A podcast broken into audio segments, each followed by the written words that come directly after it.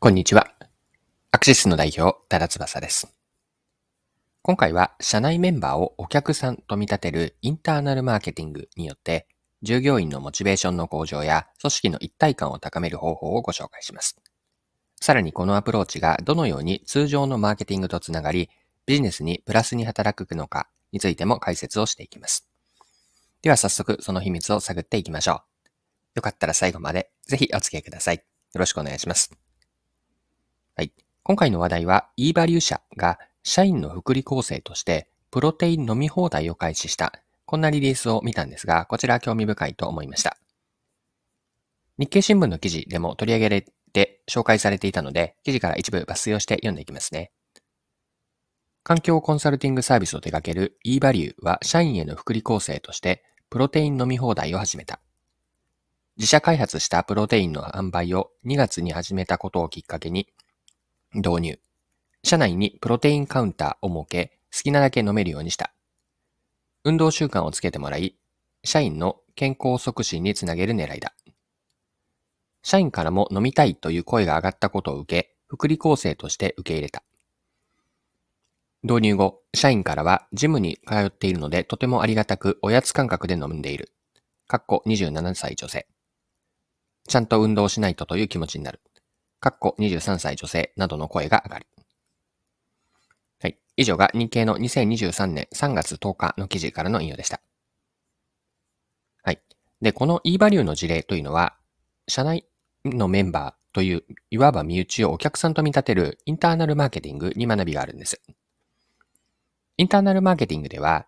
組織内の関係者をお客さんと見立てて、彼ら彼女ら、彼ら彼女らに対して、マーケティング活動を行うんです。ご紹介した eValue の社員の福利構成としてプロテイン飲み放題とした事例は、インターナルマーケティングと捉えることができます。社内メンバーに積極的に利用してもらうための方法を考えることで、実際のお客さん向けのマーケティングに役立つアイデアが生まれます。お客さんに売ろうとしている商品を自分たちも実際に使っているかどうか、これ大切なポイントなんですよね。自分たちが一番のヘビーユーザーになることで商品の特徴だけではなく、用途ごとの具体的な使い方であったり、商品の開発背景、作り手の込めた思いまでを深く理解できるんです。これによってお客さんに対して商品の魅力をより具体的に伝えられて、お客さんにも自信を持って商品を進めることができるんです。ただしなんですが、インターナルマーケティングでの利用における前提とか文脈は、実際のお客さんのそれとは同じでないことには注意が必要です。インターナルマーケティングでは、社内のメンバーをお客さんにするわけなんですが、身内の人間であって、実際のそのピュアなお客さんではないんですよね。今回の事例で言えば、プロテイン飲み放題はあくまで福利厚生として提供されていて、社員は無料で利用できる立場なんです。一方、本当の実際のお客さんはお金を払って商品を購入する立場にあり、この文脈が本当のお客さんとは全く同じではない、一緒ではないので、この前提は忘れないようにしましょう。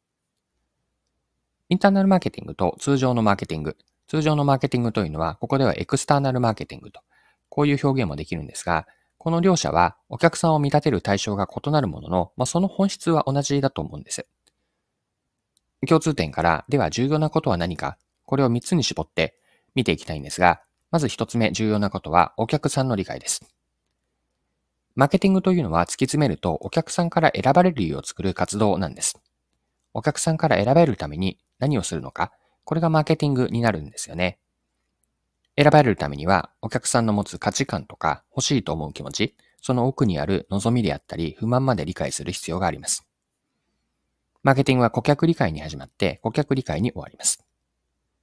顧客理解に終わるという意味というのは、マーケティングというお客さんに選ばれる働きかけをして、初めてお客さんのまだ知らなかった側面を理解することもあるって、こういう意味からも顧客理解に終わるとこういう捉え方ができるんです。インターナルマーケティングでも、エクスターナルマーケティングでも対象となるお客さん。これは社員とかも含めたお客さんになるわけなんですが、対象となるお客さんのニーズであったり価値観を理解することが重要です。これによって戦略とか適切なメッセージを考えることができます。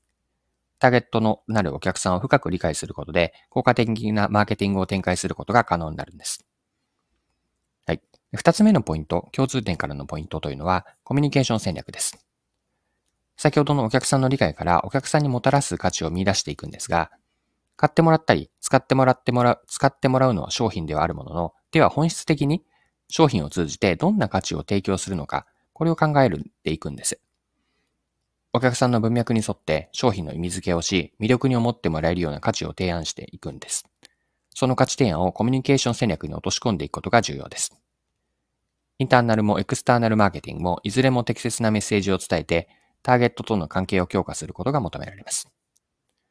はい。で、三つ目のポイント、評価と改善です。マーケティングを実行した後というのは、やりっぱなしにせずに、事前の想定であったり、目標と照らし合わせて、何がうまくいったか、何がうまくいかなかったのか、これらを評価するんです。経験や学びを教訓に変えて、まあ、次に活かしていくことが大切であると。インターナルマーケティングとエクスターナルマーケティングの両方で取り組みの成果を測定し、改善に努めるといいでしょう。